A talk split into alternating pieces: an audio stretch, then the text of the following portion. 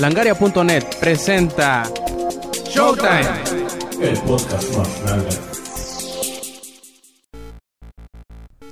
Bienvenidos a una edición más de Show, esta vez la número 52. Este a quien escuchan Roberto Sainz o Rob Sainz en Twitter y acompañándome como en todas las, en todas las ocasiones anteriores está César Puga. ¿Cómo estás, cabrón? Aparte de bien dormido. Con el ojeroso. Ah, pero un poco activo y preparado para las notas interesantes que tenemos hoy. Simón. Estoy dormido, güey. Tengo que decir algo filosófico. Cachetada va. Ah. Comencemos. Bueno, vamos a comenzar con el qué estamos jugando o qué hemos jugado durante la semana. Porque obviamente ahorita no estamos jugando. Ey, deja el PSP. No, no, no sé cuándo pues ve. ¿No? Bueno, quítate las manos de ahí, cochino. Espérame. Ya. Bueno, y bueno, voy a empezar yo. He estado jugando Tactics Ogre, eh, Let Us Cling Together. Está bastante interesante el jueguito, ¿eh? Obviamente que, ah, como todos los demás juegos de estrategia, de RPG estratégico, así se llama. Este, pues se basa en un sistema de, de cuadrículas, vas moviendo tus personajes, les vas poniendo las habilidades y todo. Y lo que se me hace más interesante o más atractivo del juego es que es bastante rápido. De este, a diferencia de los, de, de los Final Fantasy Tactics, donde los movimientos de los enemigos son lentos, prácticamente ves como si otra persona estuviera pensando los movimientos. En este los movimientos son bien rápidos y si no, si volteas por otro lado te pierdes los movimientos que hacen los personajes. Y está bastante entretenido, tiene muchas clases. eh, quizá a algunos les espante con la cantidad de personalización que le puedes poner a los personajes. Qué armaduras, qué armas, qué habilidades y todo el desmadre. Y aparte está bastante dificilito, está muy muy bueno la verdad. Y pues obviamente he seguido jugando Mass Effect 2. Desgraciadamente no, pude, no he podido conseguir todavía Yakuza 4 y por eso lloro todas las noches desconsolado. Maricón. bueno, pues ya sabes que me compré orgullosamente Fallout 3 y este me he perdido un buen juego bastante tiempo. Creo que el tener un mundo abierto y hacer toda clase de cosas se siente bien chido. Desde ayudar a la noble ancianita a matar al sheriff del- de la ciudad nomás porque se me pegó la gana. O simplemente activar una bomba nuclear por puro capricho mío. No sé, se siente chido el tomar esa especie de decisiones y cómo te repercuten después o cómo te benefician después. Y claro, el sistema ese del BATS está muy interesante. Ver cómo le vuelas la cabeza a alguien con un disparo. Se siente bien chido, la neta. Y bueno, sigo jugando Super Street Fighter 4 después de que quise hacer backup y borré. No me recuerdes eso. Pero bueno, lo único que me pesa del juego son los desafíos. Tenía. ¿Eh? Ah, cierto. Pero te digo, tenía 97% en los desafíos de Super Street Fighter 4, güey. Las perdía por güey. Continúa. De la mayoría de los que más me batallaba, por ejemplo, del, Ya, pues ya. del Gail y de la Chun-Li me faltaban como uno o dos, los últimos. Y así yo, puta madre, qué hueva. Y sí, ya de hecho calé el demo de Yakuza, el Off the End. Pues, ay cabrón, parece que estuviera jugando en cierta forma Resident Evil. Sí, Resident Evil 4. Una ciudad común y corriente, bueno, ya ni tan común y corriente, ¿no? Atacada por zombies. Y la el gameplay, pues sí, te digo, lo sentí medio similar al Resident Claro, los controles son diferentes, ¿no? Nomás es cuestión de acostumbrarse porque sí son nada, no son muy comunes en mi caso. De, hecho, son como que más apegados a lo que ya habíamos visto de Yakuza. De hecho, lo- a los juegos anteriores de Yakuza. Nada más que añadiéndole como que más libertad a la hora de apuntar. Porque en los juegos eh, eh, normales de Yakuza, cuando agarras un arma de fuego, eh, tú presionas, por ejemplo, triángulo, que es con el que lo utilizas y dispara automáticamente el enemigo. También en este, ¿no? Nomás que te dan la oportunidad de, apuntar libremente con una. ¿Cómo se llama? Con una. mirilla, ¿sí? ¿Cómo se llama? Eso. Quizás lo que me medio molestó, incomodó es de que sabiendo cómo es la posibilidad de golpear en Yakuza, de, de crear combos exagerados, muy muy llamativos, ándale. Aquí no, pues le presionas el botón para golpear, nomás es un golpecito para alejar, pues. Y yo ah, esperaba de menos también poder golpear de manera Yakuza. Pero no, todo, ándale, pero bueno, técnicamente les despedazas la cara, que es mucho mejor. Sí, y lo, lo que me llamó mucho la atención es, son las similitudes que tiene con Left 4 Dead. No sé si lo hayas jugado, pero tiene bastante. Tiene algunos eh, zombies especiales, por decirlo así, que no son los, los normalitos. Que tienen habilidades especiales, como por ejemplo el, que, el, el gordo que te escupe, el que está bien mamado que te tira con cosas. la, la que llora y así, pues son, son tipos de, de, de zombies como los que hemos visto en Left 4 Dead y se me hace que, que va a estar bastante entretenido. Lo malo es que, bueno, al ratito lo hablamos, eh, fue retrasado, ¿no? Tristemente. Ah, pero tampoco he jugado el 4, así que es más triste para ti. Hijo de puta.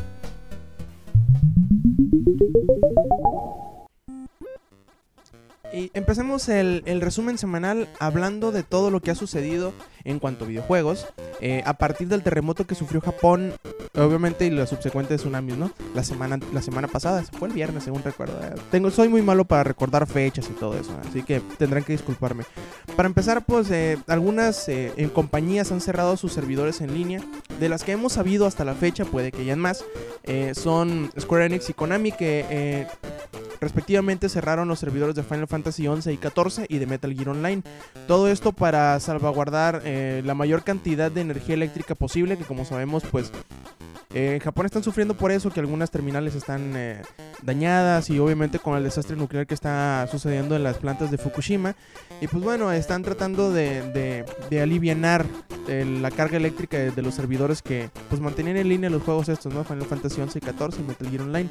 Y los que le hablamos hace ratito que hay dos juegos que fueron retrasados indefinidamente que iban a salir precisamente el día jueves. Este pasado jueves, eh, ¿qué? Eh, 17 es cuando iban a salir a la venta. Eh, uno de ellos es eh, Yakuza of the End y Motorstorm Apocalypse, que obviamente pues lo hacen como para, para no tocar un tema bastante eh, delicado, ¿no? Como lo es el desastre en Japón, que como sabemos pues no, no, no les sería bueno que les estén recordando, aparte de estarlo viviendo, que están en un pinche desastre, ¿no? Y pues obviamente Yakuza of the End al ser un, un juego de desastre prácticamente y pues Motorstorm Apocalypse que se trata de jugar carreras en el fin del mundo, como que no sería lo más adecuado, ¿no? Tenerlo en unas fechas como en estas, que sería más que ponerle el dedo en la llaga es abrirle otra pinche herida más grande. Y otro que sí totalmente lo, lo, lo cancelaron fue un juego que se llama Disaster Report 4, en donde el juego irónicamente trata de cómo sales avante en una ciudad que fue devastada por un terremoto de magnitudes altas, ¿no? No mames, ese sí me pareció bastante irónico. Porque recuerdo que cuando sucedió el desmadre, cuando empezó el desmadre ese, yo comenté de que no mames, falta que después saquen un videojuego que tenga que basado en lo que sucedió en Japón. ¡Pum! Desastre report cuando cancelado. Pero así, la neta sí es una tristeza cómo esto está afectando ya en Japón. Y no solo en la, desde el lado de los videojuegos. También tenemos también lo que es la, la animación japonesa, lo- la, manga, porque son cosas que están bastante apegadas. Bueno, lo que es lo que de lo que se vive casi casi en Japón. Y se afecta bien gachito. Y los videojuegos, pues. La neta, yo de Metal Gear Online ni me medio acordaba. Sí andaba aún con ganas de jugarlo, pero ya cuando dije, bueno, pero voy a jugar Metal Gear Online, pum, servidor cerrado. Yo, puta madre. Pero bueno, creo que la gente que lleva bastante tiempo jugándolo, porque si es un juego en el que tienes que invertirle bastante, claro, como todo juego, ¿no? Online, en especial los de Final Fantasy, ¿no? Creo que ahorita la gente va a estar así de que, no mames, güey.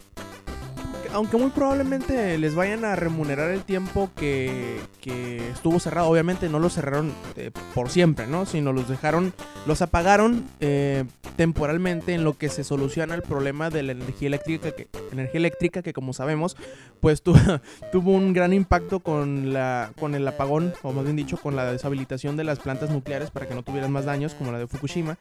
Y obviamente daños estructurales en otras eh, plantas generadoras de electricidad que debe haber alrededor de todo Japón, en donde de hecho están ayudando a, a varias partes del desastre lle- llevando camiones generadores de electricidad a partir de combustibles como el diésel, ¿no? Y pues bueno, aparte de estas malas noticias y obviamente sobre las eh, obvias malas noticias de todas las muertes y el desastre que ha habido, eh, pues nos ha sorprendido la capacidad del pueblo japonés de seguir adelante y de cómo las muestras de, aprecio de, todas las partes del mundo siguen llegando a Japón. Por ejemplo, nos, nos, a mí me sorprendió saber que un japonés, no recuerdo el nombre, no tengo la nota a la mano, que se sacó la lotería hace unos días, bueno, unos días antes del terremoto, no sé cuántos millones de, o billones o miles de millones de, de yen eh, sacó de la lotería este, este sujeto, pero lo donó íntegro a la causa para poder rehabilitar a su país. Me imagino que hay muy, po- muy pocas gentes en, en- en el mundo que haría eso. Y de hecho, muchos idols, muchas eh, celebridades y muchas, muchas compañías han donado muchísimo dinero para poder ayudar a sus compatriotas japoneses. En cuanto a videojuegos, que es como aquí no, lo que nos, nos interesa, eh, podemos destacar a Square Enix, a Konami y a NCSoft, que entre ellos tres juntos han donado 700 millones de yen. Y hay, hay que hacer notar que esta, que esta cantidad de dinero es donada por los trabajadores. Ellos hicieron como por aquí dicen su vaquita, juntaron el dinero y mandaron la alcancía a Japón para que pudieran, para que se pudiera utilizar eh, en las eh, pues prácticas de, de salva- de ¿cómo se dice? de primeros auxilios y de todo eso que la, que la Cruz Roja está pues llevando a cabo en territorio japonés. La Cruz japonesa, eh. Este, ¿cómo será una cruz japonesa? ¿Los ojos jalados? No, pero la cruz con. Ah, cabrón. Cruz japonesa, neta. Se not- Lo importante es de que él está bien. Kojima. Bueno, eh, eh, Square Enix y Konami eh, donaron 100 millones de, de yens, que son como... No, no, no. Entre ellos, o sea, 100 cada uno. 100 Konami y 100 Square Enix, que 100 millones de yens son más o menos como 1.26 millones de dólares. Y NCSoft donó 500 millones de yen, que son pasados de 6.3 millones de, de- de dólares. Y obviamente, como te digo, han habido muchas otras eh, mecanismos que han, que han hecho eh, otras compañías de videojuegos, como por ejemplo Capcom, que bajó el precio de- del, Super Street Fighter, eh, no, Street Fighter 4 para iPhone, y todo lo que juntaran lo iban a donar íntegro también a las causas de, de la rehabilitación del territorio japonés. En, realidad no se ha dicho todavía cuánto han juntado porque no se ha acabado la, la, entre comillas, ¿no? Promoción. Hasta el día 22, hasta el próximo martes, se va a saber cuánto recaudaron que seguro será mucho porque muchas personas estaban esperando, o estábamos esperando mecanismos para poder ayudar desde nuestros territorios. Por ejemplo, también la PlayStation Network sacó una promoción hace unos pocos días, creo que fue el día de ayer, en donde pusieron a disposición un, un tema dinámico. Se, escucha raro, ¿no? Un tema dinámico en conmemoración del desastre japonés, aunque no necesariamente conmemoración, en donde ellos te permitían, ellos te permitían donar el dinero que tuvieras o que tú quisieras yendo desde un dólar hasta llegar a los 50 dólares, ¿no? Eh, así que hay muchas maneras de ayudar, muchas maneras de donar. eh, algunas eh, pues comprando juegos o algunas teniendo algo simbólico como un, un, un tema, por ejemplo el PlayStation Network que te, que te recuerda que tú fuiste de los pocos o de los muchos que ayudaste a pues en menor o mayor medida a ayudar a los japoneses a, sacar, a salir adelante, ¿no? Ay, perdón, es que eso del tema conmemorativo. Me imaginé a un japonés triste con una playera de Sony. Decía, gracias Sony. Y abrazándolo a Kevin Butler. Yeah. Pero bueno, ok, ya me dijiste de Capcom y de Sony, pero ¿y Microsoft? No, la verdad no he sabido si han tenido donaciones. Muy probablemente lo vayan a hacer. O ya. Underground, al estilo como le hicieron con el. Bueno, Coso Hot. Pero bueno, la neta sí de Microsoft yo no he sabido nada. Nada que haya hecho sobre apoyar a Japón. Claro, eso no los hace mejor o, o peor de este compañía. Obviamente, yo creo que van a sacar otras, otras medidas para poder hacerlo. A lo mejor algún DLC en oferta, a lo mejor algún alguna pieza de, de- de ropa para los avatares, o una, una mascota. Tienen muchas formas de también convidar. Sí, En el último momento, ¿no? "Eh, aquí tienen el dinero, 5 dólares, ¿no? Este, obviamente, obviamente, y, y- obviamente, y a la mejor ya tienen algo corriendo que nosotros no nos hemos enterado todavía. Si ustedes saben si Microsoft está, haciendo algún algún eh, estrategia de apoyo para Japón, háganoslo saber, ya sea por, por Twitter o por comentario en el mismo blog. Nosotros seremos prudentes de agregarlo en el post. Ahora, hablando de GeoHot, ya que lo metiste a colación hace ratito, pues bueno, ha habido nuevos avances en el caso de GeoHot, de Sony contra George Holtz en cuanto al, jailbreak que hizo, ¿no? Que pues ya, les hemos hablado largo y tendido cuáles son nuestros eh, pensamientos nuestros sentimientos en cuanto a ese caso, ¿no? Por mí que lo metan al bote a George Holtz, y que se deje de pendejadas por andar de, de hocicón. Y pues bueno, lo que sucedió recientemente durante la semana es que Sony ha obtenido permiso otra vez para hurgar entre el historial de quienes han donado a GeoHot eh, los últimos dos años. Todo 2009, todo 2010 y todo 2011 hasta enero de 2011, ¿no? Y está, está interesante. Yo vuelvo a reafirmar lo que dije anteriormente, de que no creo que Sony lo haga para, para demandar a la gente que le haya donado, sino para asustar a la gente de que no lo siga haciendo. no creo, en realidad no creo que Sony se, se, se ensucie más las manos al hacer este tipo de cosas, de demandar a mucha gente, porque primero es inefectivo, segundo no van a ganar nada, y con hacer esto y que la gente hable de, de- de- de que tienen permiso de ver los datos personales de quién donó, simplemente asusta a, quien, a quienes quieran seguir donando. Y obviamente lo que, lo que quieren lo que quieren ganar con esto es dejar eh, bloquear a GeoHot y que no lo sigan apoyando económicamente. Y a final de cuentas terminar ganando la demanda y que esto sirva como ejemplo para todos los demás que quieran seguir hackeando PlayStation 3. Por mí no hay problema. De este, que los metan al bote porque a final de cuentas yo no voy a hackear mi consola. Cobarde.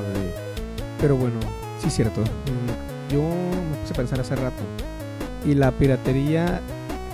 pues, La verdad, en Estados Unidos, la piratería en cierta forma no le veo mucho caso. Porque prácticamente los juegos están a un precio. a precios demasiado accesibles. Pero en otros lugares como aquí, pues no mames, pues siguen siendo cantidades exageradas que tienes que pagar. Y yo no veo una comparación lógica. O sea, ¿cómo comparas más de mil, más de mil pesos, mil cien, mil doscientos, lo que tú quieras, en comparación a Estados Unidos que te salen en 20 o 30 dólares o igual máximo 50, dejémoslo, pero de todas formas 50 dólares no... ¿Cuánto salen en pesos aquí? De hecho, el, el precio del lanzamiento casi siempre son 60 dólares. Que vendrían, a como ahorita está el dólar, que está como a 12 pesos, según recuerdo, vendrían siendo como máximo unos 800 pesos.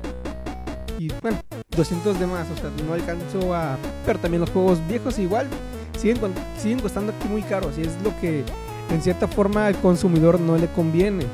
Tal es el caso del 310, por ejemplo. La cantidad exagerada en la que cuesta, pero bueno, aquí la, la piratería yo sé que va a llegar también en esa consola. Pero aquí Sony simplemente pues está protegiendo la consola. ¿Cuánto tiempo estu- estuvo limpia, digámosle? Y ¡pum! sucedió esto. Pero bueno, Sí, ahora, que pusiste eso también me acordé que va a suceder también allí. Pero bueno, creo que la demanda, si son se la están tachando todos de culera, de que no, te pasas de lanza, que este, que el otro. Yo sé que hay dos comunidades de los que están los piratas. Los que lo hacen simplemente por los videojuegos y otros que he escuchado y que he leído que se dedican simplemente a crear aplicaciones que pueden ser entretenidas y prácticas. Por ejemplo, como lo mencioné en el PSP, cuando está el PSP, había aplicaciones, por ejemplo, para editar, para meter documentos. Otra que eran tipo calendario. Así, o sea, aplicaciones que tú dijeras, ah, qué chido, que estaría chido que son implementaran. Pero que obviamente es, par- es por parte esta de los mismos usuarios que se dedican a que usen firmware. Pero en este caso igual. Yo no, lo que es otro sistema, eh, volver a poder instalar Linux. Pero si esa es la base para hackear la consola y traer de esto el pirateo de juegos, pues es obvio que Sony va a, meter, va a meterse al respecto. Aunque, aunque está medio está medio raro eso de que GeoHot diga que lo, lo único que quería era in- volver a aplicar el- el- el- la instalación de otro sistema operativo, ¿no? Cuando en realidad sus acciones muestran lo contrario, ¿no? Si tú quieres eh, hacer un custom firmware que te permita instalar Linux de nuevo, sacas un custom firmware que te permite instalar o te- el que te, te permite utilizar el Other OS. Lo que no haces es sacar al público la llave de encriptación para que puedan hacer programas dañinos hacia los demás. Es lo que yo digo. Por mí, ya lo dije la vez anterior y lo reafirmo. Por mí no hay problema que alguien agarre su consola, la hackee o la piratee o como tú quieras y se ponga a jugar eh, juegos que descargó. Por mí no hay problema que lo haga. Por mí no hay problema. En realidad a las compañías eso no les hace tanto daño. Ni a nosotros los usuarios. ¿Por qué? Porque pues no, a mí no me afecta en nada que alguien, que alguien copie un juego y lo ponga en su consola y lo pueda jalar. Muy bien por él. Se ahorra dinero. O, o a final de cuentas lo usa para ver si le gusta el juego y termina comprándolo, etcétera, etcétera. Está bien. El problema es cuando el hack o la manera de hackear las cosas permiten a otras personas utilizar programas tramposos en línea en los que yo juego y me puedan afectar a mí directamente. Eso a mí sí me encabrona y sí me enoja. Chingón o lo pasa, bueno, no chingón, sino mamón de algunos es de que se quejan cuando los banean por lo mismo. Se quejan, no, que me banearon, ya la consola me es inútil, tanto dinero que invertí, gasté, no mames, cabrón, la hackeaste, así que no invertiste en realidad mucho. Pero bueno, la gente no entiende aún la, o sea, pónganse desde el lado del so- de Sony. Porque están las, por algo están las medidas de seguridad. Y ok, como dijiste, o sea, de que YoJ haya puesto la llave, encriptación, y que el, el pendejo, el, lo único en lo que digamos, lo único en lo que la cagó fue hacerla pública. Eso fue lo único que la cagó. Y con eso Sony tuvo más que suficiente para decirle, güey, te, vamos a- va a pasar esto, esto y esto, y vamos a seguir con el proceso para chingarte. Sí, la, gente dice, no, pues mira, cuando, cuando alguien mata con un cuchillo a una persona, tú no, este, tú no demandas a quien hace el cuchillo. Pero creo que lo están agarrando mal. Creo que Geohot lo que hizo es, como, como dice el, el dicho, ¿no? Tan culpable es el que mata la vaca como el que agarra la, pata. Y Geohot precisamente es el que le agarra la pata a Sony para permitir a los demás matar a la vaca, ¿no? Pues bueno, veamos cómo, cómo sigue esto adelante, porque también ha habido otros avances por parte de los, de los abogados de GeoHot diciendo que la jurisdicción está mal puesta, que fue obtenida por parte de Sony debido a alegatos falsos y cosas, pero eso lo hablaremos después porque pues ya creo que ya hablamos demasiado de esto y en otra en otra edición podremos eh, diseccionar un poquito más el caso y en cuanto se den más avances, ¿no? Porque está la verdad sí está muy interesante. Hay que ver cómo termina este y otros casos que están que Sony tiene en contra por eso la- de la remoción de la vez, pero pues bueno, eso es harina de otro costal y lo hablaremos más al rato. Y bueno, ¿cómo la ves con que el NGP tendrá un precio parecido al del 3DS en cuanto, eh, al menos en Estados Unidos, 250 dólares? ¿Cómo la ves? Bueno, no está tan caro. No, a ver, ¿cuánto? Bueno. Lo curioso es de que las consolas portátiles ya están, ahorita están llegando a un precio de una consola casera. Sí, de hecho, aunque el, el, el PSP, ¿cuánto salió originalmente? ¿200 dólares? No recuerdo la neta, no recuerdo cuánto. Pero sí, no lo creo, no lo creo tan caro. Porque creo que tampoco el Nintendo 10 era tan caro en ese tiempo. Creo que lo que superaba los 200 eran ya las consolas más grandes. Por ejemplo, el Play 3, que ahorita, ¿cuánto está? 250. 250. Pero no mames, insisto, las consolas ya. De comprarte un Play 3 a un 3DS, te agarró yo Play 3. Bueno, eh, este precio no es oficial. Salió en una encuesta que fue patrocinada por Ubisoft, en donde les preguntaban a, un grupo de usuarios, a, a un- a una población, ¿no? Que fueron a encuestar, les decían, oye, pues mira, está este nuevo aparato que se llama Sony NGP, este hace esto, esto y esto, y se utiliza de esta manera. Si te decimos que con estas características, el juego, eh, digo, la consola te cuesta 350 dólares, ¿estarías, eh, pues digamos, interesado en comprarlo? ¿Tú respondes? S- No, por lo menos no hasta que baje de precio. La siguiente pregunta es, bueno, pues mira, te, te- te estuvimos troleando. En realidad 350 dólares cuesta la versión que trae eh, 3G. Si te decimos que la versión que trae nada más Wi-Fi te cuesta 250 dólares, entre, eh, entre paréntesis, lo mismo que un 3DS, ¿estarías interesado en comprarlo? Ay, maldición, maldición, maldición. Ok, ¿dónde firmo y dónde me corto? ¿Dónde dono mi órgano? Pero eh, está interesante, ¿no? Obviamente, como decimos, todo esto está muy lejos de ser un precio oficial, pero casi siempre este tipo de encuestas llevan así como, como dice el dicho, ¿no? En- entre broma y broma la verdad se asoma. Probablemente en ese rango de precios vayamos a ver al, al, al- NGP. Obviamente, esto lo estaba platicando yo con los chavos de Reset hace unas noches que estábamos, eh, pues, poniéndonos de acuerdo para hablar en el siguiente programa. Y decíamos que si Sony, que tiene distribuidor aquí en México, se pone trucha y además de poner un precio sugerido bajo, pongamos 4.500 pesos para la versión más barata, y, y se pone estricto en donde lo, en donde lo, lo distribuye para que no suban mucho el precio, te puedo apostar que le va a dar una buena patada en los huevos a Nintendo con el 3DS. Sí, ya con eso de 4 mil pesos creo que es más considerable a 6 mil. Bastante considerable. Obviamente, ¿no? Sony puede que no haga esto, pero yo creo que si se pone las pilas, se pone trucha y hace eso, bien podría este, darle una ventaja considerable con, eh, en relación al 3DS, ¿no? De todo el tiempo que llevará ya la venta, que de hecho ya sale en dos semanas. Cuando salió creo que se agotó, ¿no? Según supe yo. En Japón sí, todas las, las, las unidades se vendieron y todas se han estado vendiendo prácticamente lo, que ha salido al mercado se ha vendido. Creo que la primera semana se vendieron como 300 y tantos mil copias, del, bueno, 300 y mil consolas, la segunda como 200 y feria y la tercera como casi 200, casi 200 mil eh, unidades en Japón. Aquí en Estados Unidos, bueno, aquí no, en América. eh, internacionalmente va a salir, según recuerdo, el 27, que es dentro de dos sábados o de dos domingos. Bueno, por ahí va. El siguiente domingo es, de hecho, el siguiente domingo sale. Y pues bueno, a ver cómo le va. Obviamente no sabemos eso todavía. Quemado, ¿no? Ya está bastante criticado por el precio. Polémica, según recuerdo, ¿no? Por, por la cantidad exagerada. Sí, es normal. Y sabemos que de todas maneras, aunque lo saquen a 10 mil pesos, se va a vender como pan caliente.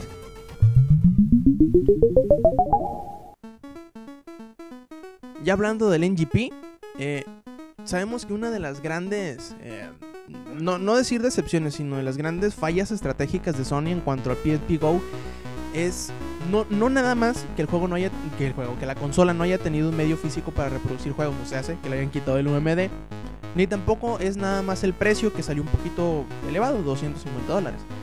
El problema más fuerte del NGP es que los juegos que salían en formato físico no siempre salían en formato descargable, que es la única manera en que podías jugarlos en el, en el Go. Ahora parece que Sony se está poniendo las pilas y afirma este, este chavo Andrew Hauser, que es el, el presidente de Sony de, de Europa, asegura que todo juego que salga en formato físico va a salir en formato descargable y el mismo día que salga en formato físico. Yo creo que eso va a ser un gran incentivo para, para mercados en donde no necesariamente haya buena distribución, como en México, y para poder obtener los juegos y probablemente y muy seguramente mucho más baratos que en las tiendas. Creo que todos se van a terminar aquí en México dedicando más a los juegos descargables. Ya sabes, creando. Bueno, va a ser igual por la PlayStation Network todo lo de los juegos, ¿verdad? No, pues sí, creo que nos va, va a convenir a muchos dedicarse más a los juegos en formato descargable que en el físico. ¿Por qué? Pues por el precio, valga. Creo que van a. ¿Cuándo cuestan los juegos? Creo que 9. No. 19. Bueno, cuando son nuevos, nuevos. Como 35 dólares por ahí, más o menos, 30, 35, según recuerdo. En descargable. Ah, bueno, los de ahorita, los de PSP, creo que he visto de, como de 20, entre 20 y 30. No, no- no estoy seguro, por ahí más o menos en ese precio. más considerable a comprarlo en, en fo- formato físico, exactamente. Aquí es donde va a convenir mucho en, eso es, esta de clase de poder elegir la clase de formatos creo que va a ayudar a muchos países.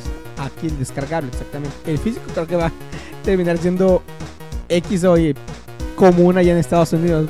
Creo que van a hasta para elegir, ah, pues sí puedo descargar. O dependiendo, ¿no? Yo creo que los extras que le pongan en la, la- la distribución física va a ser como que el incentivo para comprarlo, ¿no? El, el arte, que te pongan algo, pues que te pongan algo, que, los mapas, o cualquier cosa, porque también es más cómodo tener los juegos, tener, digamos, ten- tener una memoria de 128 gigas o de lo que sea, de los, de los gigas que sea, y tener tu chingamaderal de juegos descargados, a tener un montón de tarjetitas flash de este y estarlos cambiando. Yo creo que también sería más cómodo en cuanto al videojugador, pues obviamente eh, habrá quienes todavía pues quieran tener la cajita para pues para que haga bulto en su librero, ¿no? Pero creo que a final de cuentas será más eh, cómodo el, el, el tenerlos de manera descargable el mismo día y pues si lo tenemos a precio de dólares para descargar en territorio mexicano pues va a ser más barato. Así aplica en la PlayStation Network ahorita, no en la mexicana. Eso es lo chingón. Pero sí, güey, creo que voy a extrañar mucho. Si no lo compro en físico, voy a extrañar agarrar el librito y meterme al baño a estudiarlo. En serio, en serio.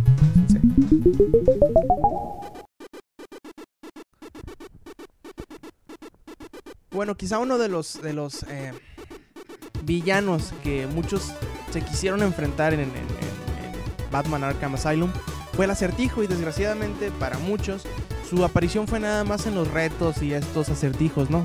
Raro, ¿no? El acertijo y los acertijos. Los acertijos que te pone que tenías que pues encontrar en todos los escenarios del juego. Ahora parece ser que eh, Rocksteady ha decidido darle un papel más predominante al acertijo en Arkham City en donde pues creo que lo veremos como en un papel más parecido al, al, al espantapájaros en, Arkham Asylum. Y yo la verdad espero que, que hagan cosas divertidas y que te saquen de onda como lo hizo el espantapájaros en, en, en Arkham Asylum, ¿no? Y sobre todo lo que no me, no me imagino es cómo demonios va a pelear el acertijo. ¿Te va a agarrar bastonazos o qué demonios? No sé, que te va a contar un acertijo y si no lo resuelves te vas a morir. Pero no sé, creo que en el primer juego sí era nada más puro eh, encontrar era, oh, estrategias del acertijo, ¿verdad? Que te tenían, que te darían biografías de los personajes, algo así. ¿Qué otra cosa era?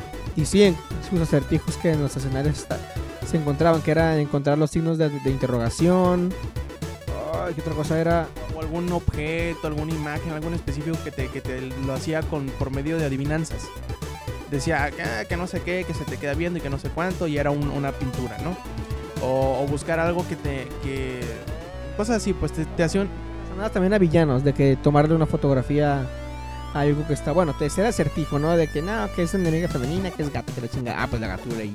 En lo que vas por Arkham te encuentras el set de la, de la gatúbela y nomás le tomas una foto. ah, pum, ahí está, acertijo resuelto. Y lo escaneas exactamente. Pero sí era más que nada. Era la, la excusa para meterle extras, finalmente. Pero muy bien, eran, fueron muy bien implementados. Y sí creo que el espantapájaros era un maldito dolor de cabeza. ¿eh? ¿Te acuerdas cuando se te dice que trabó el juego? Que todos nos quedamos. ¿Qué pedo? Creo, creo que ese fue uno de los grandes momentos del, del, título, donde pum, se te traba. ¡Ah! ¿Qué pedo? Ya cuando lo iba, lo a ir a reiniciar la consola, pum, vuelve a iniciar, ¿eh? Se va a bueno, pues me salté. Y empiezan a salir las cosas raras, ¿no? Y pues ya te das cuenta que en realidad es un como. Al, al revés, así precisamente. En vez de tú llevar a, a- Joker, Joker te lleva a ti en el Batmobile eh, como en la, en la secuencia de inicio del juego, ¿no? Y, está bastante interesante. La descripción que hacen del acertijo es que, pues, eh, en, en- Arkham City, es que utilizará maniobras para manipular tu, cerebro tu cerebro. Tu cerebro. Tu cerebro y requerirán algo más de esfuerzo que en el primer título para resolverlos. Obviamente, si no los resuelves eh, correctamente, morirás en el intento. Y yo creo que va, va a ser interesante ver los, los, los encuentros con el acertijo porque te requerirán más, meterle más coco, serán, serán como el, el- el componente puzzle del juego, ¿no? O sea, yo creo que sería interesante de ver. Uy, cabrón, imagínate la gente que no está muy acostumbrada a los puzzles. Pero bueno, ¿cómo que? ¿Cuántos dos modos? Ah, ah, ah, ah, cinco. No. ¡Ah! ¡Ah! ¿Y te mueres o qué pedo, cabrón? Yo supongo que algo así, ¿no? Me imagino, digo, yo creo que ese será como el elemento puzzle. A lo mejor te pondrán a, acomodar cosas o quizá eh, juegos de perspectiva. Algo se van a inventar. Yo creo que estos de Rocksteady tienen algo bueno entre manos. Hay puzzles que simplemente no terminas resolviéndonos con el ingenio. Terminas simplemente de pura suerte. Porque sí me tocó en el Arkham Asylum de que había acertijos de que no los daba por ya. Hasta pura madre lo voy a encontrar. Y en lo que iba recorriendo en el juego de pura chiripado. Ay, cabrón, lo descubrí. Pero así, no sé, aquí te, vas a salvar de la muerte de pura suerte o qué ondas. Pero si lo hace ya un villano más. Más llamativo, porque sí, en realidad el acertijo sí es un personaje muy enigmático, vaya. Sí estará muy chido. Porque ¿cuántos enemigos habían en Arkham Asylum? A ver, estaban el Joker, Piedra Venenosa, Espantapájaros, eh, Harley. Ándale, este cabrón también, el pinche Codrilo. Uy, ¿quién más, güey? El Bane, exactamente. Y hasta aquí. A ver. Sí, son todos. Y pues el pinche acertijo que según estaba viendo desde fuera, sacando otros movimientos. Y pues sí, sí hay una cantidad, ya lo hablamos en la edición anterior, sí hay una cantidad de villanos muy muy llamativos y que son muy conocidos ya en la franquicia, desde el supuestamente Doctor Frío hasta el Dos Caras. Pero también hay personajes, hay muchos personajes que muchos no conocen, porque la mayoría, ya, lo que son Dos Caras, Acertijo y Guasón, son personajes icónicos, pero porque los hemos visto desde en las caricaturas, en las películas exactamente. Pero personajes que han salido en el cómic, como por ejemplo, el, cocod- el cocodrilo casi nadie lo conocía. Y salió en la caricatura, pero así bien a lo raro. Pero hay muchos personajes en el cómic que nadie conoce. Como por ejemplo el villano de los villanos principales que va a ser el Dr. Hugo Strange. Ese muy poca gente lo conoce, aunque también lo que muy, muy poca gente conoce es que Hugo Strange es de las pocas personas que conoce la identidad de Batman. Y creo que eso va a ser un, un- un pilar importante en cuanto al personaje del Dr. Hugo Strange. Bueno, les recordamos que entren a, langaria.net y pues eh, lean las noticias que ponemos todos los días y además escuchen los podcasts que publicamos los sábados eh, Showtime Podcast, los lunes el podcast y los miércoles Comics Army. Ahora vamos a pasar a la sección de no puedo creer que lo dijeron o no puedo creer que lo hicieron y tenemos varias este varias declaraciones bastante interesantes, bastante curiosas, podemos decir de alguna manera. Y vamos a empezar con lo que dijo este hermano que se llama ah, ah, siempre se me va el nombre, sé que se que apellida Westervaca, Peter Westervaca, que es el presidente operativo de Robio. No sé si sepas qué, qué es Robio. Si no sabes, que yo sé que no sabes porque eres medio idiota, te voy a explicar. Robio es la compañía desarrolladora de este pequeño juego que se llama Angry Birds. De- muy probablemente lo conoces de menos de nombre, ¿no? Sí, sí, conozco la manera de, super, de superarla de hecho no juego nomás. Bueno, este, este hermano que lo, lo apellidan la gran águila de Great Eagle. Todos tienen así como un nombre de, ave, ¿no? Porque pues, tú sabes, les, les, les, les pegó mucho el, el- No, Mighty Eagle se llama. De este Eagle, como en Scrubs. Eh, porque pues tú sabes que este juego de, de- de aves como que, pues, les pegó mucho y todos tienen un apodo así medio mamila, ¿no? este, dijo, aunque puede que lo que dijo tenga razón, ¿no? Pero se me hace que está medio raro el contexto, pero ahí te va. Eh, comentó en una, en una conferencia que hizo en el festival de South by Southwest que se celebró en Austin, Texas. Dijo, pues mira, tú sabes, las consolas pues eh, como que están muriendo, ¿no? ¿Y por qué te preguntarás? Porque ya están viejas, acabadas. Ah, bueno, bueno. Él dice, él, bueno, uno de sus argumentos dice que el por qué él dice que están muriendo las consolas es porque los juegos son demasiado caros de producir y demasiado caros de actualizar y toman demasiado tiempo hacerlo. La verdad, tiene razón hasta cierta medida, ¿no? Tiene razón en cierta medida porque sí, son caros de producir mucho tiempo en actualizarse, en, sa- en salir la siguiente, el siguiente iteración del juego. Lo que se me hace bien chistoso, más bien dicho, en donde a mí se me hace que se le llena la boca de caca, es en meterse en un segmento del mercado de que él no conoce en su puta vida. Porque Robio, desde que se fundó en 90 y no sé cuánto, ha hecho puros juegos de teléfono celular. Así que sí, toda su pinche vida ha creado juegos que le cuestan, digamos, 200 mil dólares y saca 10 millones de dólares a partir de ellos. Obviamente que él va a pensar que los juegos que él no hace, que son más caros del, del presupuesto que usualmente utiliza, y que obviamente sacan mucho más dinero que eso, que lo que él saca, pues él va a decir, pues bueno, voy a defender lo mío, lo que me ha pegado y voy a decir que lo demás es una cagada, ¿no? Se me hace que está como que, como dicen por ahí, está orinando fuera del, recipiente al decir estupideces como esta, digo, creo, puede que tenga razón en sus argumentos, pero creo que la posición en la que se encuentra para sacar un juicio de ese tipo como que no va, ¿no? Como que está un poquito fuera de lugar. Ah, yo, bueno, yo sí le doy un poquito de razón, excepto lo de que se dedica a celular, eso también sí lo mando a la verga. Pero bueno, sí yo he dicho de que mientras más consolas, mientras más generaciones hay de consolas, los precios suben. Y el buen ejemplo yo lo sigo metiendo y es Nintendo 3DS. Hoy en día 6 mil pesos. Es cuando las consolas en estas cuando llegaron ya fueron un precio bastante considerable. 8 mil por, bueno, casi 10 mil exactamente. Ya eran precios bastante considerables y muy exagerados. Y hay mucha gente y no, o sea, yo hoy en día pues ya bajó de precio y sí hay gente más ampliada que está en contacto con estas consolas. Pero en un principio, ¿cuánto tiempo, cuántos años de separación tuvieron que haber para que ya la gente se acercara? Igual con las tele, o sea, mientras más generaciones, mientras más modernas sean las cosas, más caras van a ser las televisiones, por ejemplo. Antes 5 mil pesos era una, para comprarte una tele. Bueno, quizás exagero mucho, pero 20 mil o no sé cuánto, cuánto te costó la tuya. Cuando recién salió lo compré hace cuánto, como 3 años, me costó como 12 por ahí. Sí, o sea, ya son inversiones muy grandes y van, y yo sé que van a ir creciendo, sobre todo las de 3, las televisiones en 3D, los precios van subiendo y en, lugar, en lugares del mundo que afecta al- con economía bien jodida, México, sí es para pensarse bastante. Yo, por ejemplo, la siguiente generación, si los precios siguen así exagerados, la voy a pensar igual. No sé también qué se le puede implementar de más novedoso a las consolas. Pero eso vamos a hablar más adelante. No, bueno, sí. Bueno, otra, otra declaración inter- esta sí es interesante. Porque creo que está. Que este, cha- este chamaco que se llama Pete Hines, que es el, el- el vicepresidente de, de Bethesda, dice algo interesante, algo que muchas personas, em, o, o quizá algunos desarrolladores tienen el miedo de decir, ¿no?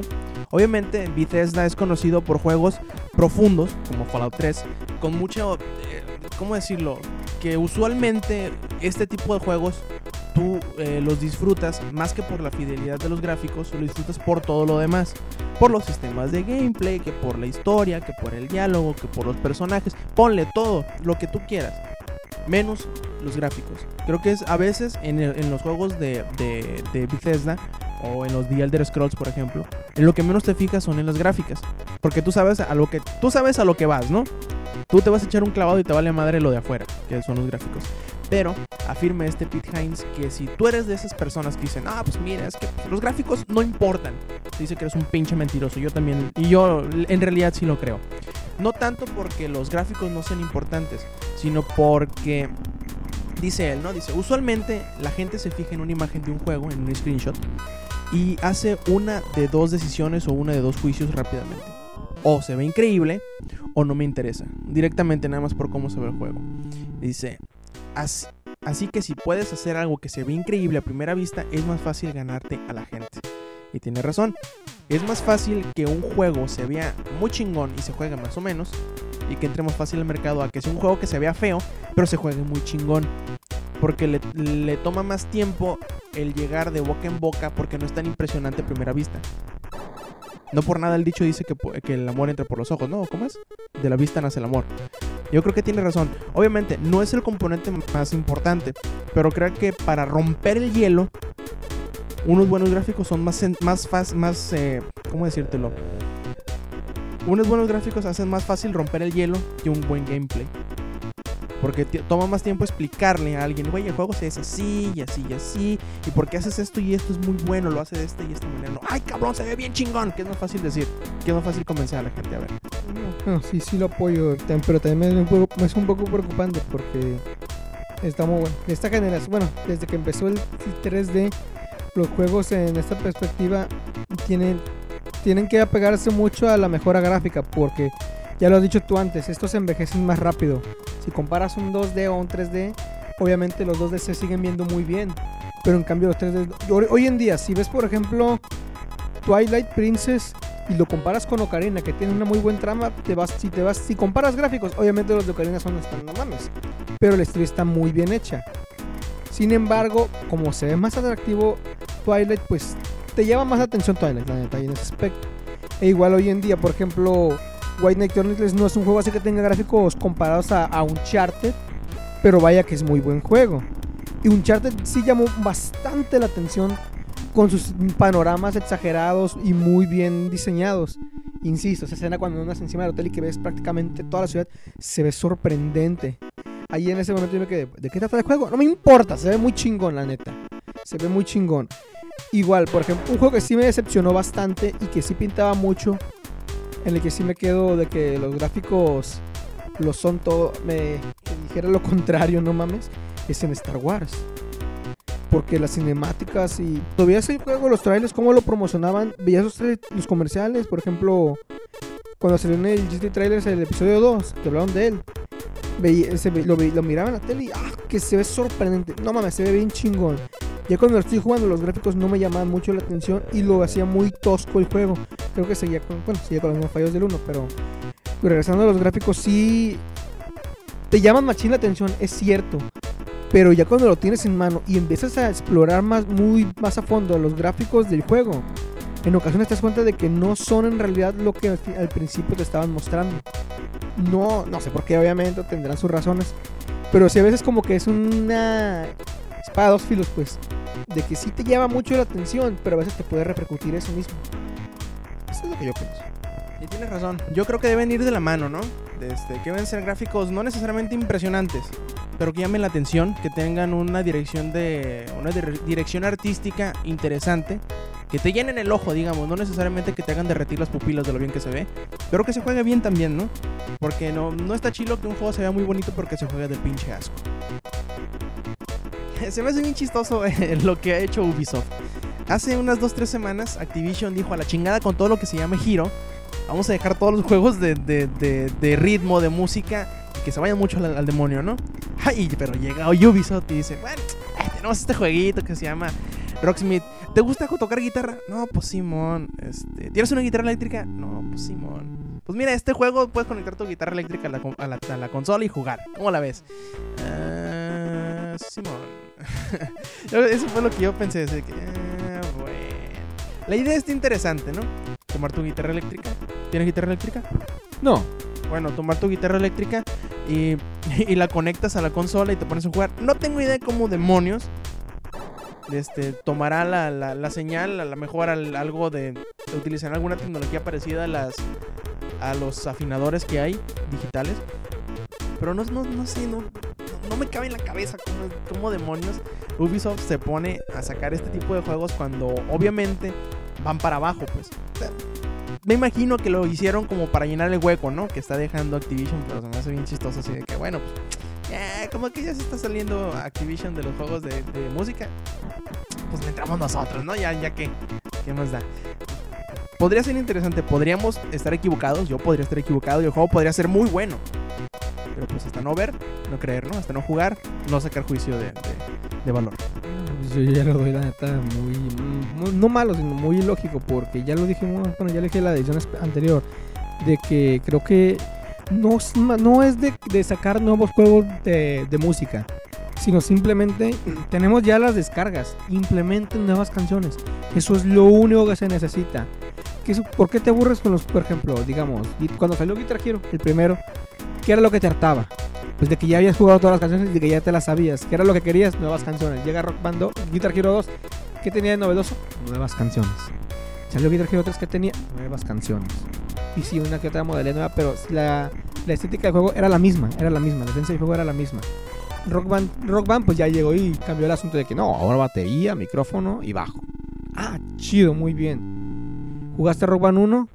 ¿Te lo acabaste? ¿Qué pasó? Pues ya no había más canciones. Ah, pero ya estaba la PlayStation Network y el bazar para descargar canciones. Ah, perfecto, pues ya no ocupo. Ya si te comparabas el Rock Band 2, que era porque tenía las canciones exclusivas, digámosle, o, que, o mejores aspectos gráficos, pues qué perro. Pero yo insisto, el aspecto, yo creo que el- ahí el aspecto gráfico no importaba. Lo que era, lo que, la can- ahí sí diría que la cantidad era, es la necesaria. No mucho la, la variedad, pues la variedad mientras más canciones tenías, más le dabas uso al juego y más, más lapso de vida tienen.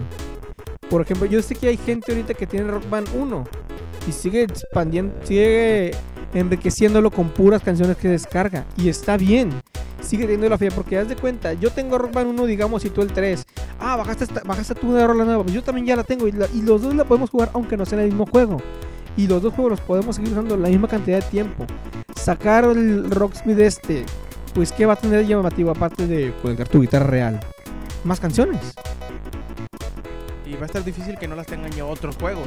Yo creo que lo, más difícil en este caso va a ser que ellos encuentren licencias para más canciones descargables. O en realidad, pues no sabemos si va a tener canciones descargables o no.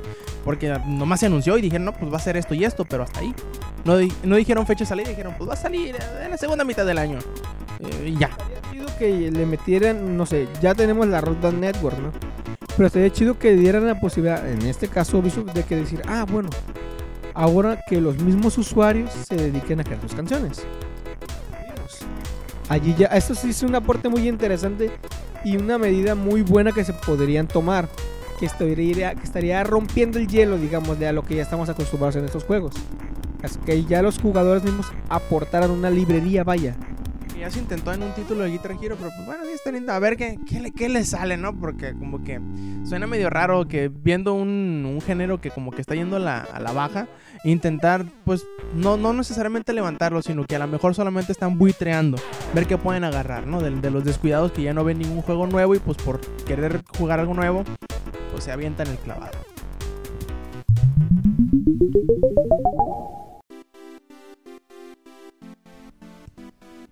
Llegamos a la última sección y como, como que esto se, esta discusión que vamos a tener se desprendió originalmente de la nota que vimos la semana pasada, en donde Microsoft, pues como que sí, como a lo mejor está haciendo una consola nueva. Sabemos que sí la está haciendo, ¿no? Obviamente desde hace, desde hace bastantes años ya debe tener eh, más que planes, más allá de, de solamente planear cómo va a ser la siguiente consola, pero pues bueno, la siguiente generación, güey. Empecemos yo creo que por los portátiles, que son los que ya tenemos prácticamente a la vuelta de la esquina, ¿no? El 3DS, el 3DS y el NGP. Mm, No sé, se me hacen apuestas interesantes como sobre... Siempre ha sido Nintendo. Es eh, taparle el ojo al macho y hacerte ver que es algo innovador. Como sabemos, y como yo siempre lo he dicho, el 3DS sí, es- va a ser una buena máquina. Va a ser un- una, una consola llamativa. Pero yo siempre lo he dicho, me parece más interesante la, la apuesta del, del NGP con el segundo análogo y que sean análogos de verdad a que le pongan 3D. Obviamente sirve, sirve más, ¿no? Para el público en general, para un, un factor de asombro más, más rápido y más certero el 3D que un segundo análogo, pero pues no sé. A mí, a mí en lo personal, para los video, para lo que es, que es una consola de videojuegos, como se puede decir, a mí se me hace más interesante la propuesta del segundo análogo para darle más variedad y más, eh, mm, ¿cómo decirlo?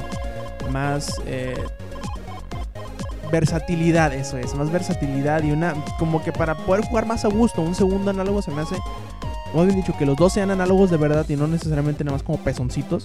Este se me hace más interesante que una pantalla que haga 3D por sí solita. Pues, ay cabrón, yo en este caso yo sí difiero. Porque creo que ya tenemos, desde que Nintendo empezó esta generación, ya dejó el, rompió el esquema de... Creo que ahí sí cumplió lo de siguiente generación. Porque rompió la rutina de lo que estamos acostumbrados a los videojuegos. Igual con Nintendo, con el 3D, con el, con el Wii fue el simple hecho usar el Nunchuk. Y ya no usar el control clásico que todo el mundo estamos acostumbrados. Ya fue una experiencia nueva, una nueva manera de jugar videojuegos. Okay. Y el Nintendo 10 y el 3DS pues implementaron el uso de dos pantallas. Ahora estás atento a lo que pasa en ambas. Y el 3DS pues trajo otra vez un nuevo enfoque que es el 3D. O sea, allí creo que existe está, digamos, tomando la palabra de nueva generación, vaya, que ya no es lo de antes. Y crear, y cuando Microsoft dice que estamos preparando una nueva con una siguiente generación, yo me pregunto, ¿qué se va a implementar ahora? Ahorita vamos para allá. Eh, son válidas tus argumentos, pero yo te voy a contradecir en una cosa. Para mí, personalmente, el, el 3DS hace exactamente lo mismo que el NGP. El 3DS es un DS que se ve mejor. Ah, y tiene 3D. Y, tiene 3D. y el, el, el NGP hace lo mismo que hace el PSP2, que hace el PSP, pero se ve más bonito. Ah, y tiene un segundo análogo. Pero el A y tiene, más interesante para mí es A y tiene segundo análogo. Como te digo, aporta más para la jugabilidad que el 3D. Que a final de cuentas a los 10 minutos vas a apagarlo porque te van a doler los ojos. O vas a apagarlo porque si vas en el camión o estás en una parte medio incómoda donde no puedes tener las manos, donde no puedes tener la consola fija totalmente, no vas a disfrutar bien el 3D. Yo sé, yo sé que mucha gente rápidamente lo, va a pagar por una de esas razones, pues. Pero el análogo ni modo que lo quites. Yo te, te digo, no es que no sea una tecnología llamativa, sino que desde un punto de vista de videojuegos únicamente, de gameplay, que me hace más eh, que aporta más un segundo análogo que una pantalla en 3D. Que al final de cuentas, yo creo que ese fue el proceso de pensamiento de Nintendo, ¿no? bueno, pues, como que el 3DS va a ser un DS que se llama. Bueno, el siguiente DS tiene que verse más bonito. ¿Qué le ponemos para que se diferencie a los demás? Mm, mm, viendo la televisión en 3D. Mm, ¿Le ponemos que se haga 3D solito? No, pues, qué chilo, ¿no? Y sí, porque a mí se me hace bien chistoso cómo a, Nintendo le celebran que haga lo mismo y a Sony le condenan que haga lo mismo. En, en teoría, ambas están haciendo exactamente lo mismo en relación a su consola anterior. Te, te, respeto más que el DS haya sido una consola más revolucionaria que lo que es el 3DS. Porque ahí sí agregó algo que no habíamos visto. Controles táctiles y una segunda pantalla. Pero el 3DS no está agregando más que, ah, pues, se ve en 3D y si lo hace solito sin lentes. Chido, güey. a, ver, dime tú, ¿cuántas películas en 3D has visto? En realidad ninguna. ¿Cuántas te llaman la atención para ver? En realidad. No, no, Avatar no, porque soy anti-Avatar. En realidad me da igual. Eh, ¿Y si te digo que te cuesta más verlas en 3D? ¿Te cuesta qué? ¿Te cuesta más verlas en 3D? Cuesta más verla. De hecho, sí, porque ya calado. Y si te digo que probablemente y ni siquiera ves el 3D porque puedas tener alguna enfermedad que te, que te impida verla. De hecho, te digo que a veces algunas eh, denominaciones de lentes no te permiten ver el 3D. Tengo. Y si te digo que te puedes empezar a marear y dolerte la cabeza a los 10 minutos. Tengo. Y si te digo que no. Tengo acá. No, mentiras, tampoco yo. Bueno, creo que es parte del proceso. Sacrificio que tienes que hacer. Pero recuerda que Nintendo Sonaré medio gachito, pero Nintendo se ha dedicado más a saber cómo vender, cómo enganchar a la gente. Eso. Así es, Nintendo es el Apple de las consolas. Hace creer que cualquier cosita es buena. O sea, puede que sí, ¿no? Yo te estoy, yo te estoy dando mis argumentos. Y estoy seguro que ahorita va a haber muchos, muchos en internet que ah, van a querer eh, prender sus antorchas y venir a casarme.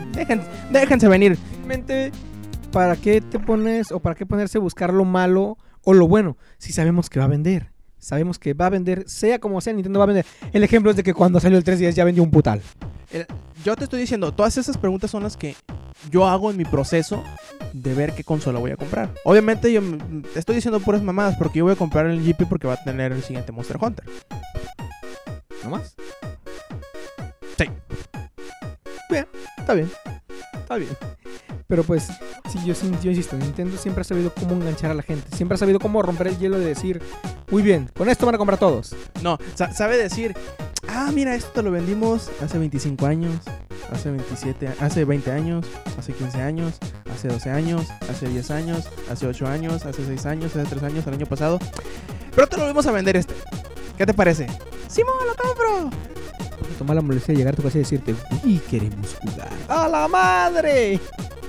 Bueno, eh, vamos a tomar una de las notas de las que hablamos hace rato. Pongamos el supuesto. Pongamos el supuesto. Ambas consolas, NGP y 3DS, salen el mismo día. Cuestan lo mismo y tienen un catálogo de videojuegos igualmente llamativo para ti. ¿Cuál te compras? Suponiendo que tengas dinero, ¿no? Que te vayas. Con- tomando, tomando esos, que obviamente no va, no va a pasar así en la vida real, ¿no? Pero tomando en cuenta que así fuera a pasar, ¿cuál de los dos te comprarías? Mira, por default, pero no oficial, te traicionaría y compraría un 310 por Phoenix Drive contra el pinche Profesor Lighton. Perdón. Pero bueno, creo que me sigue. Porque puede, porque las dos tienen las mismas características. La única diferencia que tienen es el 3D. Controles táctiles y cámara y micrófono ya tienen NGP. Ponle tú que vaya a salir en las dos consolas. Que cuesten lo mismo. Va, va de nuevo. ¿Cuál te compras? Mm, a ver, si me pongo a pensar bien, es que ambos tienen su pro y su contra. Por ejemplo, el NGP lo que tiene es de que sigue siendo una consola. ¿Qué te quieres? De ti, que te. Bueno, la situación que te puse. No, no, no, mendigo. No, poniendo, poniendo en, en, en- en- perspectiva eso. Digamos, digamos, pongámoslos en, en igualdad de situaciones. Salen el mismo día, al mismo precio y tienen los mismos juegos. Ah, Te digo, te repito, sé que no va a pasar así. Pero hagamos el supuesto. ¿Cuál te compras? Creo que me voy para el. En cierta forma, creo que me voy más por el 310. Me, me llama, más la aten- llama más la atención, la neta. Porque creo que lo que, Ninten- lo que Nintendo, lo que Sony está haciendo, pues digo, es como agarrarte el Play 3, te lo comprime te lo da, y ahí te lo da. Ten, ahí está, tu Play 3 portátil. Yo, ¡ala! Claro, si que es un Play 3 en su totalidad, ¿no? Y puedes hacer todo esto. Yo, ¡ah, qué chingón! Pero pues solo lo voy a dedicar a lo mismo, jugarlo.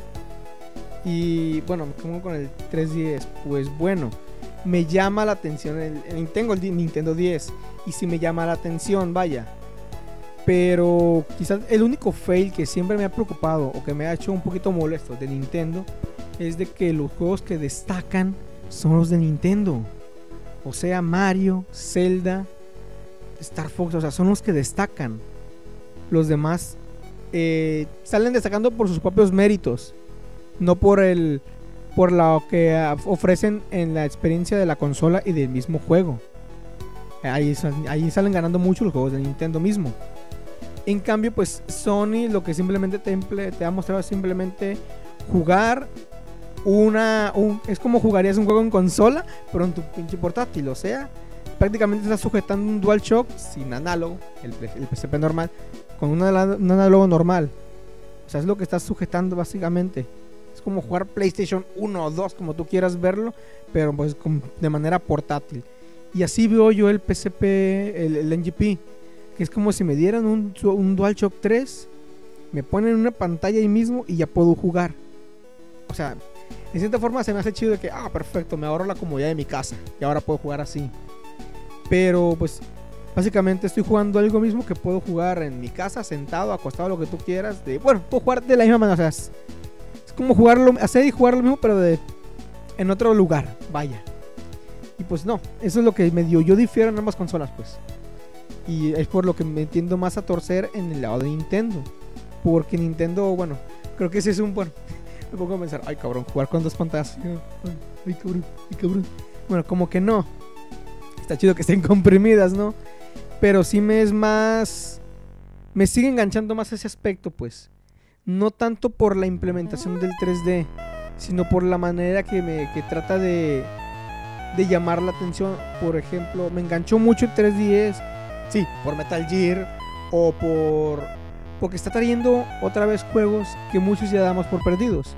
El Kid Icarus, etcétera. Claro, ahí estoy hablando de juegos que no de la experiencia de la consola. Pero Nintendo vilmente está teniendo cómo enganchar a la gente. Y, y Sony, Sony está ofreciendo más calidad. Y eso es lo que yo veo, la neta. Bueno, yo ya te dije que yo me compro NGP porque sale Monster Hunter. Bueno, cam- Pues, yo, te, yo te dije eso desde el principio, ¿sí o no? Yo te dije, "Ah, te estoy dando ganas. Pero en realidad me voy a comprar en GP porque iba a salir Monster Hunter. Yo soy sincero. No, no, no. no, no, no, no van a sacar. En primero porque sería un gran error. No se jugaría de la contrarreverga. Y no vendería nada. Solamente por eso. Dime, dime, ¿cómo poner el pinche análogo arriba de la cruz? ¿Cómo vas a jugar? El análogo está arriba del, del D-pad. Agárralo del PSP y ponlo justamente al revés. ¿Cómo, manejarías la cámara? El pad está arriba y el análogo está. El, el pad, el análogo está arriba y el pad, pad direccional está abajo. Agarra el PSP y pone el pad, el pad abajo y el análogo arriba. ¿Cómo así? A ver. A ver. ¿Ya? ¿Ya me entendiste por qué no lo pueden poner en un 3DS? Con la mano así. La mano así. Y ya.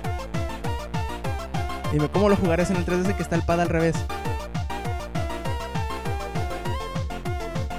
Este- Estaría, a mí se me haría muy, muy incómodo para jugarlo en realidad. Mm, se me haría un poquito incómodo, pero bueno. eh, ahora pasamos a otra parte, a las consolas. Una consola, ah, que es lo que estamos hablando hace rato. ¿Qué le pondrían a una consola de siguiente generación? Yo puse, puse como que cuatro, cuatro pilares in- eh, que para mí deberían ser como que las, las, lo más importante de la siguiente generación. Primero, obviamente, los gráficos, que, eh, lo- las redes sociales y el componente en línea. Y por último, las exclusivas. Este, yo creo que la- las consolas de la siguiente generación obviamente tienen que dar un paso adelante en cuanto a gráficos. Eso como que es un arma de doble espada, como tú lo habías dicho. Tanto porque si tienen unos buenos gráficos van a ser llamativos para el público en general, como em, sería malo para el público porque costarían más los juegos para producir y obviamente serían más caros para comprar. Y es lo que hemos estado viendo en las últimas generaciones. Cada generación se le sube 5 o 10 dólares el precio de los juegos. Pero obviamente todo esto viene con una, con un alza de calidad o con un alza de tecnología que traen dentro, dentro de sí mismos.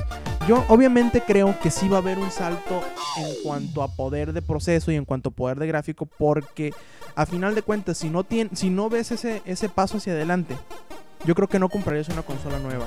Ponle tú, ponle tú, por- vamos a poner el ejemplo otra vez del, del, del, del 3DS o del NGP. Tú te comprarías de nuevo tu DS nada más porque se ve en 3D, y- pero no tiene ninguna otra mejora aparente. No, y entra en tradición 6 y me voy por el MVP. No, no, no, o sea, pon- ponle tú pues en lugar de lo innovativo. Creo que sí, imagínate tres generaciones en las que ves todo cuadritos, mientras que las demás ya están en alta definición y todo bien real, pues no mames, estás perdiendo de mucho. Por eso yo digo que el, el salto gráfico siempre se va a dar. Siempre, siempre. Aunque Nintendo diga que, ah, que no, que no, por lo que importa es el gameplay, siempre van a dar un saltito hacia adelante. No se pueden quedar exactamente en donde mismo. Porque será darse un balazo en las, en las patas. Imagínate si, si por ejemplo, el, el, el Wii hubiera quedado con gráficas de, de, de GameCube al, al- pie de la letra. El mismo procesador, el mismo procesador gráfico, todo hubiera quedado exactamente igual, pero nada más el, el control de movimiento. Probablemente sí hubiera llamado un poquito de atención el control de movimiento. Pero su- sí, si hubiera, ándale, o nomás hubieran sacado el puro control. Pero los hubiera dañado muchísimo. Porque no se vería el avance tecnológico para que justifique el precio, pues. Para que me entiendas. Y yo creo que el, el salto gráfico y de proceso siempre va a ser muy importante para justificar el gasto. Al final de cuentas del aparato. Es como el 3D, pues, o como, la, como el HD siempre. eh, una tecnología más avanzada, mejor proceso, mejores gráficos siempre van a llamar la atención y van a ser como que el, el punto de enganche para que el consumidor se anime a gastar el dinero, ¿no? Ahora, en línea, yo creo que el, el paso en línea va a ser muy importante. Va a ser muy importante porque hemos visto últimamente que todo lo que es en línea, los juegos descargables, el DLC, que como hablamos la, semana pasada, actualizaciones y todo eso, han ayudado más de lo que han eh, perjudicado a la industria. Sí, obviamente ha, ha habido sus traspasos, ha habido sus, sus, eh, sus, pues digamos, costumbres que probablemente sean difíciles de quitar, pero yo creo que han traído más a la mesa de lo que han tratado de perjudicar. Y yo creo que en la medida en que aumenten las, las, las ofertas en línea de, los, de las consolas nuevas, cosas en la nube, que juegos descargables totalmente como el NGP que estábamos hablando precisamente hace rato, en que los juegos sean descargables en el mismo día en el que salen, va a ayudar mucho para la distribución, porque ponle tú que estemos, por ejemplo, aquí con Yakuza, por ponerte un ejemplo, o con cualquier otro juego que no salga exactamente el mismo día y tú lo quieras jugar, que obviamente te puedes esperar, ¿no? Y todo lo que quieras, pero siempre la disponibilidad es una parte muy importante del mercado, tener disponible las cosas para comprarlas. Yo creo que mientras más se, o probablemente si se acerca también a un modelo parecido a lo que estamos viendo con Live, On Live y Gaikai, también va a ser algo que ayude mucho a la siguiente generación en dado caso de que se llegue a implementar. Pues a mí lo me llama la atención mucho es de en línea y en las redes sociales. La exclusividad no tanto, porque la exclusividad siempre se termina peleando, siempre se termina peleando. Ya ves, por ejemplo, con Resident Evil 4, que era exclusivo y de la noche a la mañana, ¡pum! Ya, ya está para... salió para el resto de las consolas. O sea, la exclusividad tarde o temprano se pierde. También con Final 13, por ejemplo, se pierde. La exclusividad siempre no viene... Al final no termina siendo tan exclusiva como nos la, nos la han venido diciendo. Y en y las redes seguras. Creo que esta generación sirve de muy buena experiencia para, para que las empresas tomen algo muy importante que es implementen mejor seguridad, sepan cómo manejarla. Porque el hecho de tener conectividad con otro usuario te expone, en ocasiones a riesgo, sobre todo cuando son gente tramposa o que usan programas o cosas mali- maliciosas que al final de cuentas afectan la experiencia de juego de muchos las redes sociales han servido bastante, no solo en jugar, sino también en interactuar con más gente. Porque he sabido de gente que es autista que no puede, o gente que simplemente por X o por Y razón, su único contacto con la sociedad es por los videojuegos o por las mismas redes sociales. Y eso en parte está chido, está chingón la neta.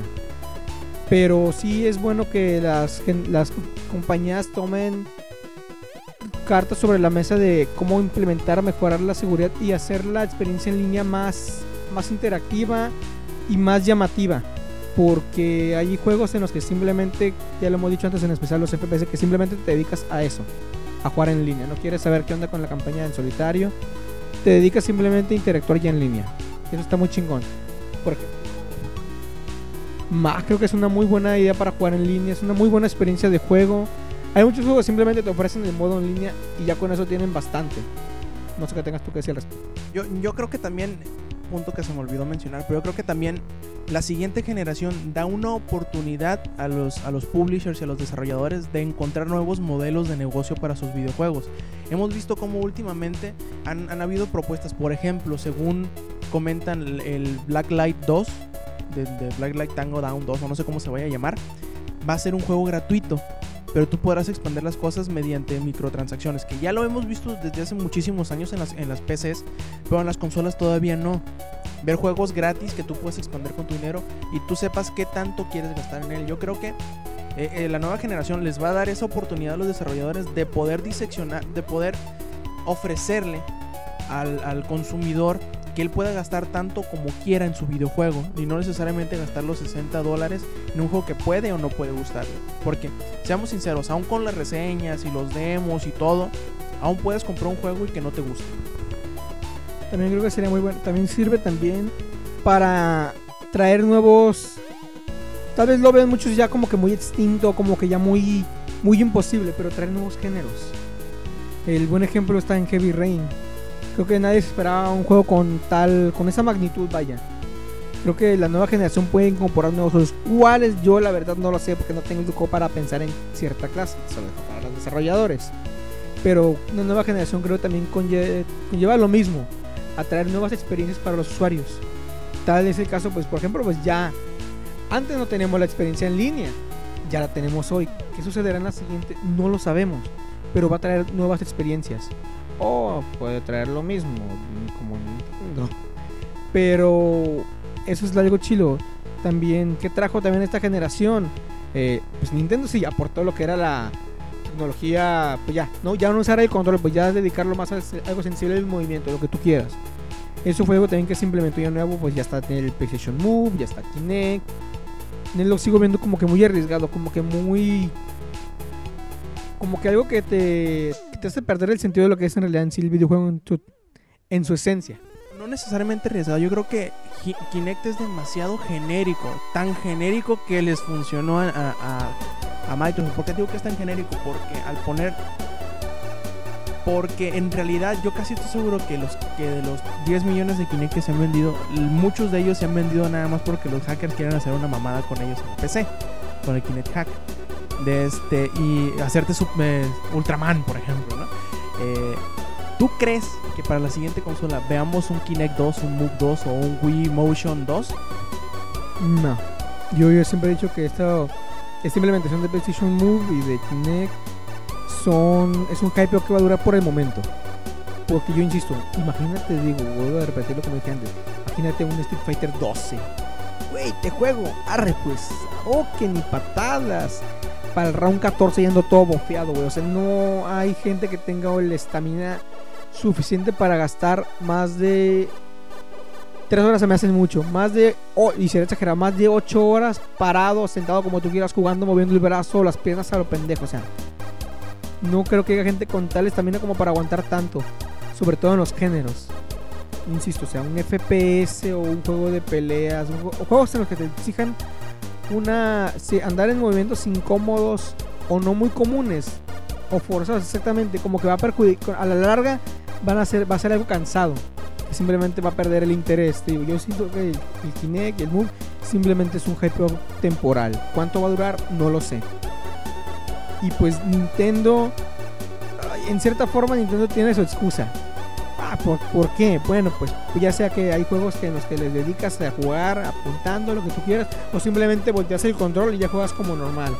O sea, que como que en cierta forma Nintendo fue me- medio listillo y pensó en una solución para ello. O sea, como Ay, cabrón, y si la gente se cansa de jugar así, no hay pedo, que muevan el control a la izquierda y ya juegan como si fuera un pad normal. Pero Move, pues bueno, creo que por algo salió al, al, al tiempo. Creo que por algo tenemos todavía el DualShock a la mano. ¿Y por qué, y por qué siguen saliendo juegos para DualShock? Porque si así, si, si Sony estuviera tan confiado de que Move es lo que pues ya no, no tendría caso sacar un Killzone para Kinect, o para Move y para el DualShock normal. O sea, Move- Sony sigue, creo que Sony también ve eso, eso mismo, de que el hypeo de Move simplemente va a ser algo temporal. Es lo que yo pienso. Kinect no sé la neta, pero no me interesa.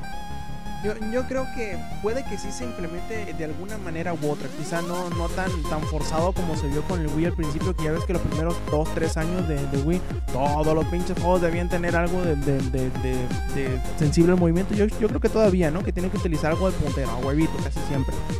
Yo creo que en mayor o menor medida se va a utilizar también la siguiente generación. Quizá no con, con la forma en la que estamos acostumbrados. Quizá este, ya ves que el, el Six Axis empezó con, con- también con sus sensores de movimiento. Yo creo que al- algo por ahí va a haber también de sensibles al movimiento, pero no necesariamente en la medida de ahora. Y también yo creo que eso, lo de, los, lo de las cosas sensibles al movimiento, sea porque yo soy gordo y huevón y todo lo que quieras, pero hay mucha gente que usualmente llega a su casa cansado, estresado y todo lo que tú quieras, como para ponerse todavía a moverse como loco una hora enfrente de la computadora, o bueno, enfrente de la, de la televisión, perdón. Mm, Muchas, mucha gente lo que quiere es sentarse en su sillón, agarrar su control y relajarse jugando, sin necesidad de desgastarse físicamente más de lo que ya vienen desgastados de sus actividades comunes del día. No sé si considerarlo como género, ¿no? Pero esta tecnología implementó, digamos, de, voy a decir género, el de fitness. Eso fue algo, eso es una, un aporte nuevo y es algo no muy común porque en, las en la expo de Kinect, que fue lo primero que, que mostraron, puedes hacer ejercicio. Nintendo, pues con la pinche tablita para hacer igual ejercicio. Y si me pongo a pensar en Sony, creo que también ha de haber uno. Exactamente, o sea, en esa parte sí ya innovaron y trajeron algo nuevo. Que tal vez no eres videojugador, pero sí te, te da un aporte y muy sano en ese aspecto. Y también hablando de eso, que también como que es contrario de lo que acabo de decir, pero rara, pero pues por oposición sucede o por como ustedes digan, llega a suceder. Tú me comentaste que jugaste Flower, que aunque utiliza controles sensibles de movimiento, pero no es tan exagerado nada más mover el axis de un lado a otro, te relaja. Es contrario a lo que acabo de decir ahorita, ¿no? De, de, los de que te puedas cansar, pero porque es un movimiento más sutil, ¿no? Yo creo que también algún tipo de, de, aplicaciones de ese tipo pueden funcionar de que algo de relajación, algo probablemente también para, para medición de aptitudes o para, para test médicos también podría funcionar muy bien. Saber para saber qué tan bien ves, qué tan bien apuntas, qué tan buena relación tienes, tu, tu tiempo de reacción, por ejemplo, puede funcionar en aplicaciones médicas, ¿no? Pero para la siguiente generación yo creo que vamos a verlo en una menor medida o menos forzado o, verlo menos forzado como ahora. Probablemente ya los desarrolladores están pensando en cómo utilizar eh, todos estos aditamentos de una manera distinta, como tú dices, eh, agregarle innovación. Y te pregunto, ¿qué tan lejos estamos de una siguiente generación? ¿Cuánto crees que vaya pasar en lo que salga la siguiente generación de consolas caseras, no? Porque portátiles obviamente son este año. Es que, güey, ya viene el 2012 y nos va a cargar la chingada. Pero bueno, voy a quedar a la gente que no le va a pasar nada. No, pues yo lo veo como para el 2014 o... Tengo un poquito más de fe de que dure más la consola mía. 2015. Yo creo, mis, mis estimados siempre han, siempre han sido así. Este año Nintendo va a hablar de su consola, ya sea en el E3 o ya sea en el Nintendo World, no sé cómo chingado se llama, que hace en Japón a finales de año.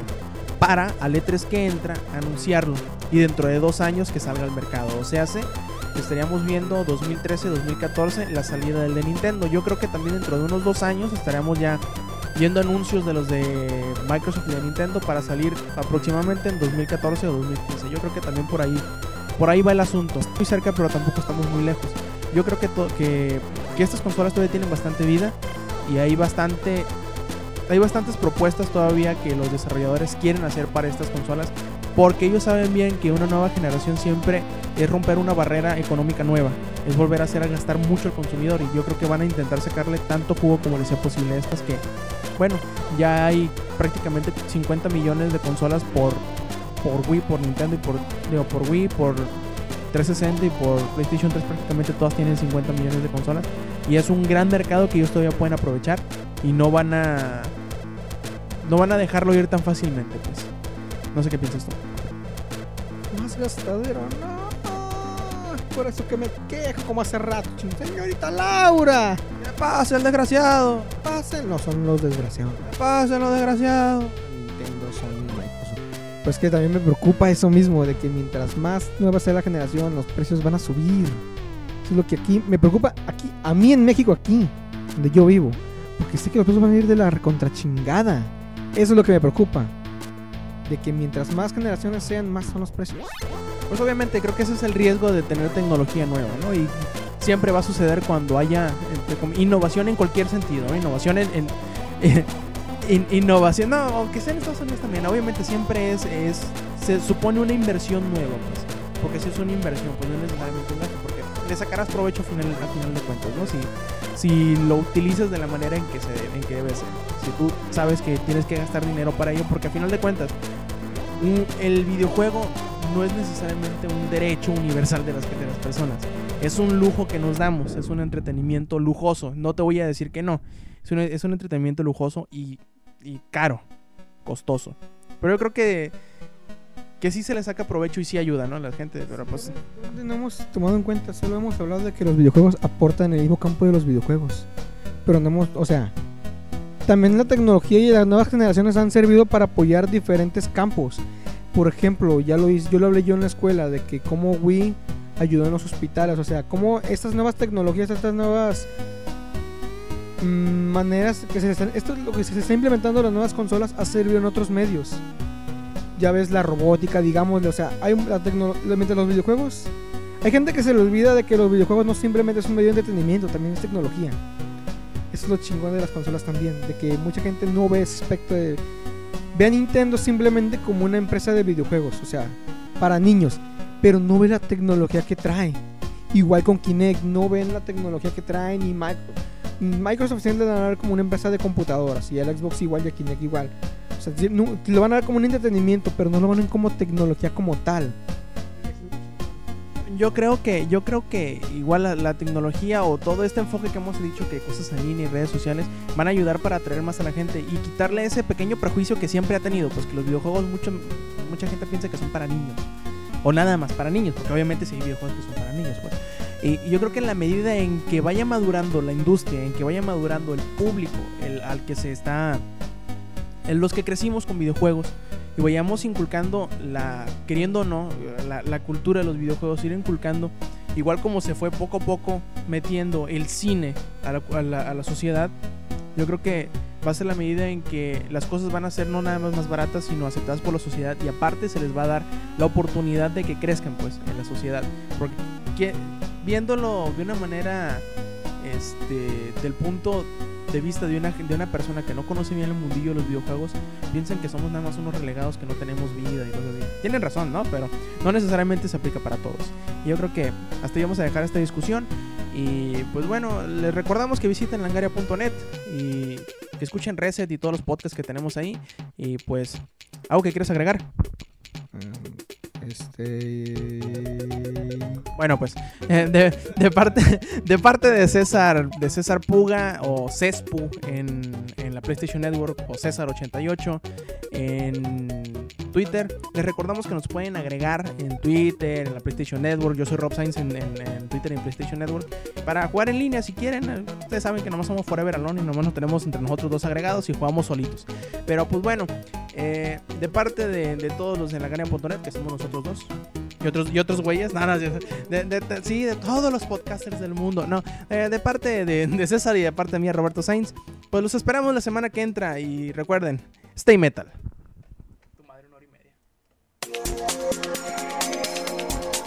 Langaria.net presentó